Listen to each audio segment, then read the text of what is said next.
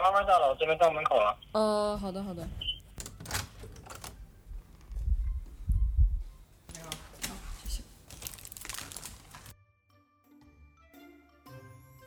大家好，欢迎收听《生活减速带》，我是阿诺。今天的 Special Talk 很特别，因为最近人物公众号发表的一篇关于外卖小哥的文章被大家广泛转发了，而这个话题正好是我一周前准备的，所以一不小心还蹭了个热点。有这次的对话，是因为我对外卖小哥的生活很好奇，我发现他们总是在道歉。而我关注的另一个播客《打个电话给你的主播》Ivy，正好从事相关的社会调研工作，他也有很多跟外卖小哥聊天的经验，所以我联系到了他。在周日的下午，我们开启了北京和深圳的远程对话。他给我描述了一幅我不曾想象到的非常具体的外卖小哥的生活图景。让我感到惊讶的是，他曾经去过北京 CBD 里外卖小哥的住处。呃，我在北京有一个朋友，他是原来在那个 CBD 的时候开了一家火锅店，然后因为他的工作缘故，他是商家嘛，对吧？所以商家每一天都会跟。呃，小哥，外卖小哥有很多很多的接触，然后我这位朋友也是非常喜欢呃跟不同的人聊天的，所以久而久之，他就跟呃常常去他店里面取餐的小哥就变得很熟，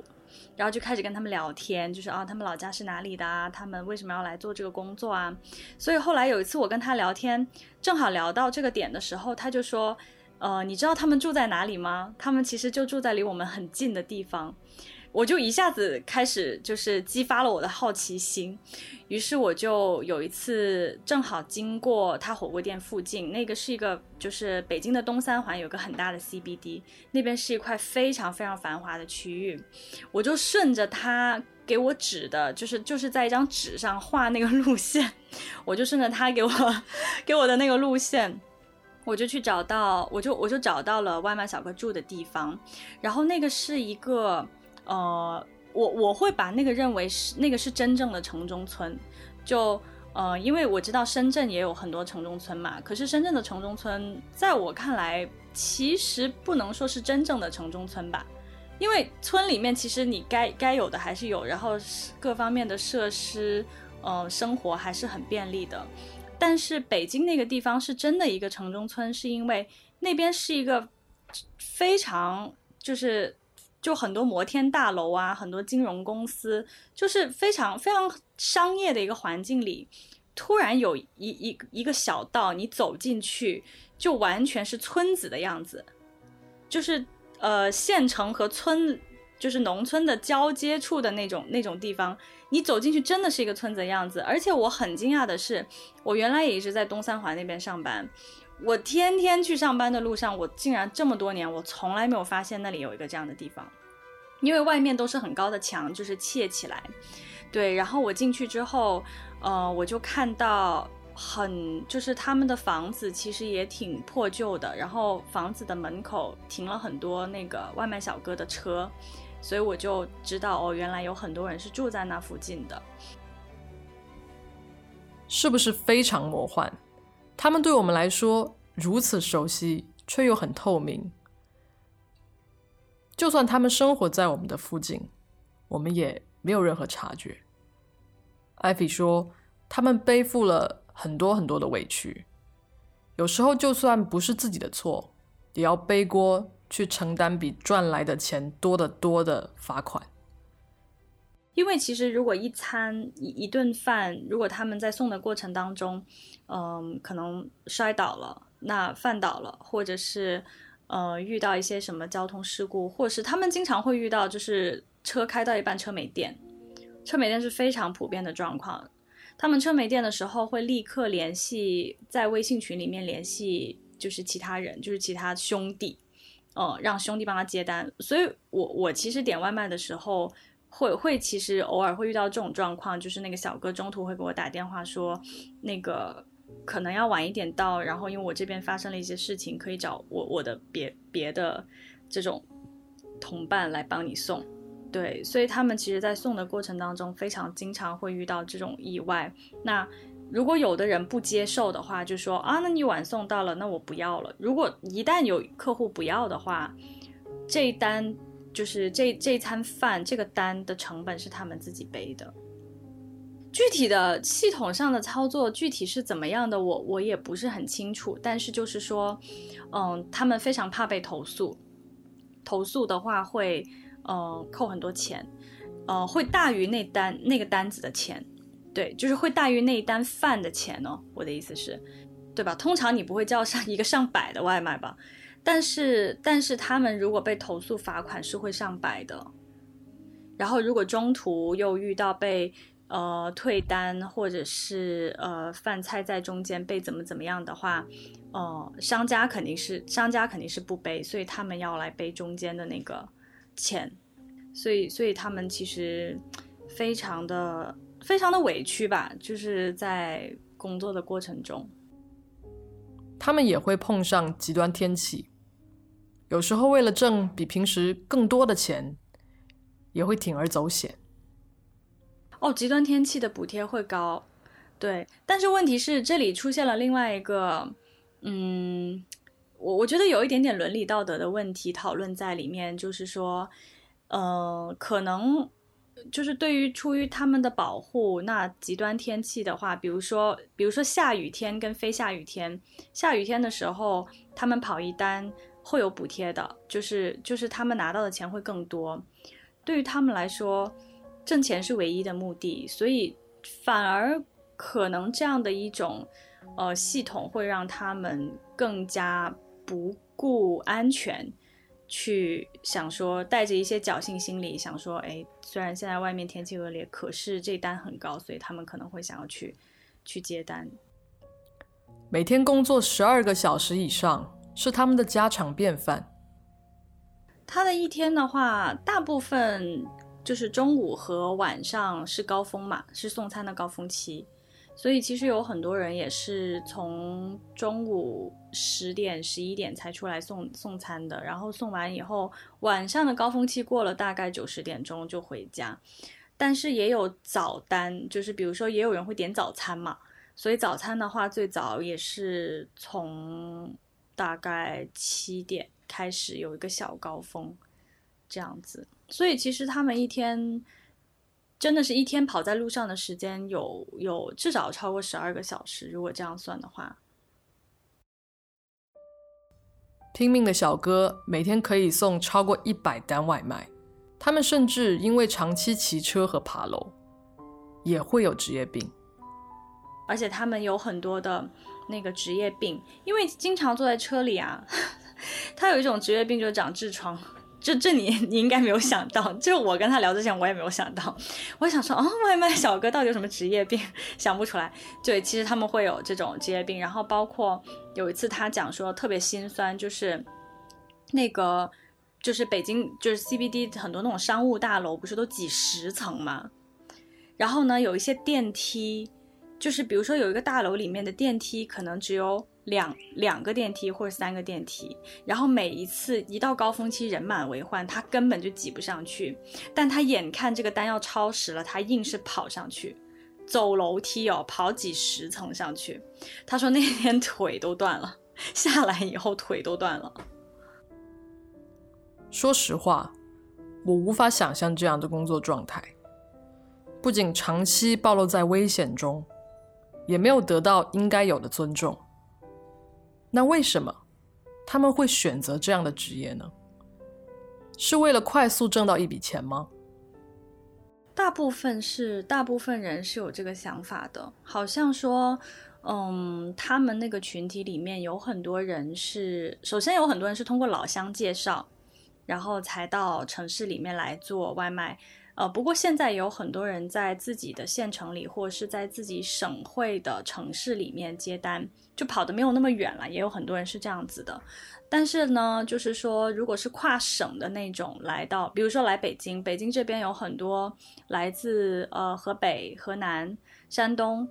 的这些呃外卖小哥嘛，他们大部分都是通过老乡介绍，所以来到这边的话，住的地方也是老乡介绍的，然后站点好像也是老乡介绍，他们依靠老乡的这个网络非常的发达，然后他们当中有很多人是呃有欠债的，嗯，就是可能是借了一些，不管是。借周围亲戚朋友的钱，或者是他们找一些，嗯，就是机构欠了一些，呃，就是借贷公司的钱。很多人其实身上是背了一定的债务的，所以通过这种方式，嗯，毕竟外卖这个行业在他们看来就是多劳多得嘛，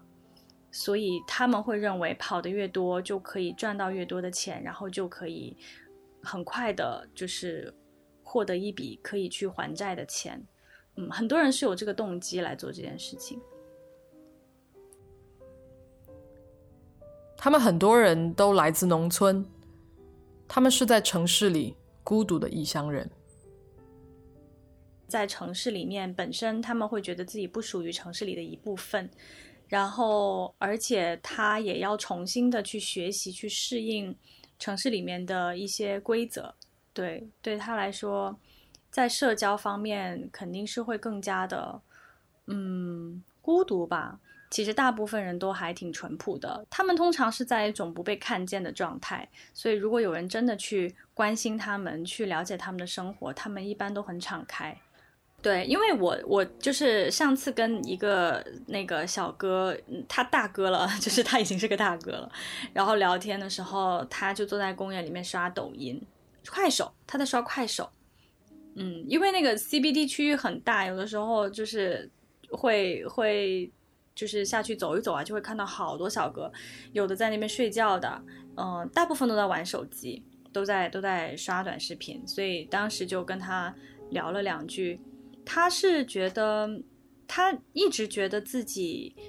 虽然来到城市里面来工作，可是他想都不敢想，就是说有一天会成为城里人。所以他对自己也是有一定规划的。他觉得他干外卖行业算是干了很久了。他原来是从干干快递过来干外卖的。然后呢，他就说，嗯，可能在自己身体还可以的时候，再多干个一两年吧，然后再就回老家。他自己也知道这个职业，嗯，干不久。但是目前确实是在没有任何他认为没有任何技能和他没有任何学历背景的情况下，这是最好的一种挣钱的方式。就算是这样，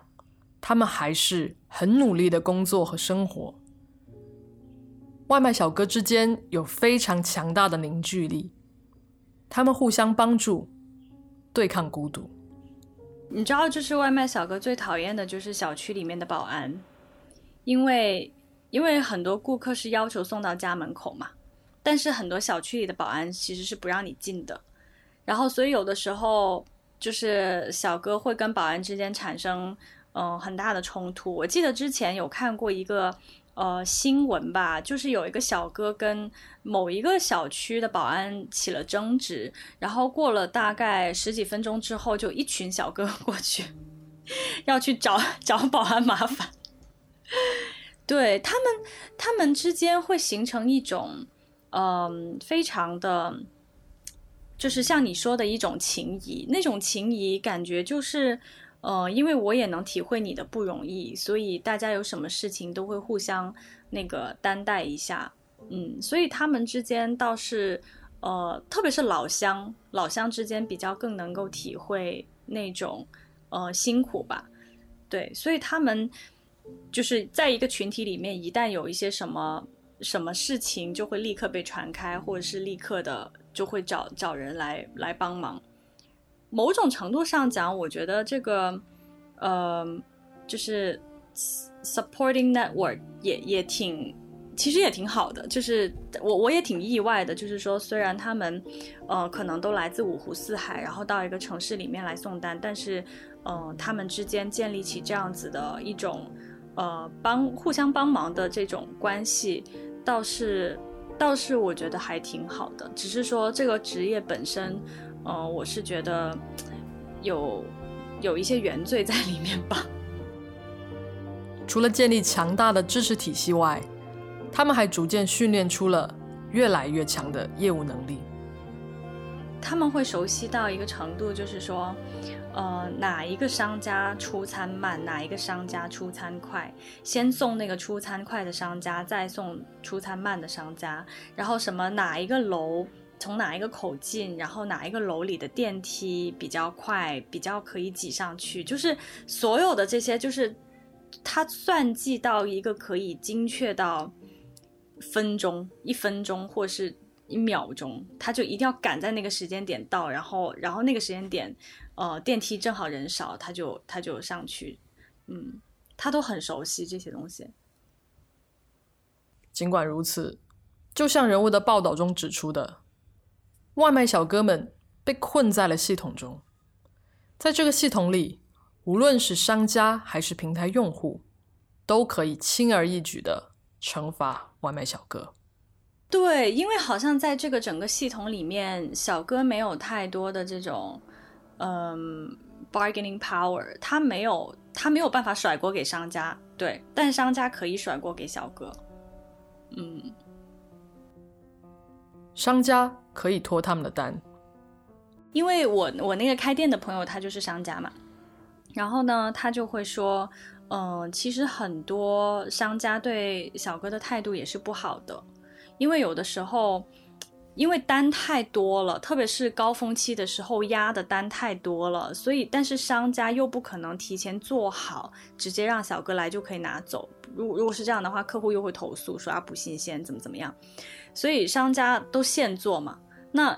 单多的时候现做肯定会就是肯定会堆积很多很多单呐。但是好像他们那个累累计的时间，就比如说。呃，小哥去商家那边取餐的那个时间，跟小哥送餐的那个时间，在我们用户这里看来是一样的，就是我们会看到一个统一的时间，就是说这个单大概多长时间可以送到你家，我们只看到一个统一的时间。但是好像对于小哥来说，首先他要最快速度的去到商家那边取餐，然后在取餐的路上，可能会遇到各种各样的的问题。然后就挤压了他送去你家的时间，但是我们用户看起来，我们就以为是是小哥送晚啦，或者怎么怎么样。而且有，就是我我听我朋友说，有的时候有一些商家还会恶意压单，就比如说小哥就是着急嘛，要要要拿拿着外卖走，有的时候小哥就会催一两句，那个啊那个你快点做啊，怎么怎么样，我这边接下来好好多单要送什么的。然后呢，有一些商家他可能就是会。故意就不给你，哦，有一些商家会恶意压单，对，就是还蛮恶劣的，所以好像这个非常取决于商家和小哥之间的关系。但是其实如果商家恶意压单，小哥也没有任何办法，用户也可以一键投诉他们。现在这个系统被发明出来，反而会让人有一种，呃，会让会把顾客的权利放大。就是好像稍微有一点点，就是他稍微晚到了几秒钟又怎么样呢？就是或是他稍微送的过程当中撒一点又怎么样呢？但是顾客好像就会手上掌握很多的权利去说，说我只要按一个按钮，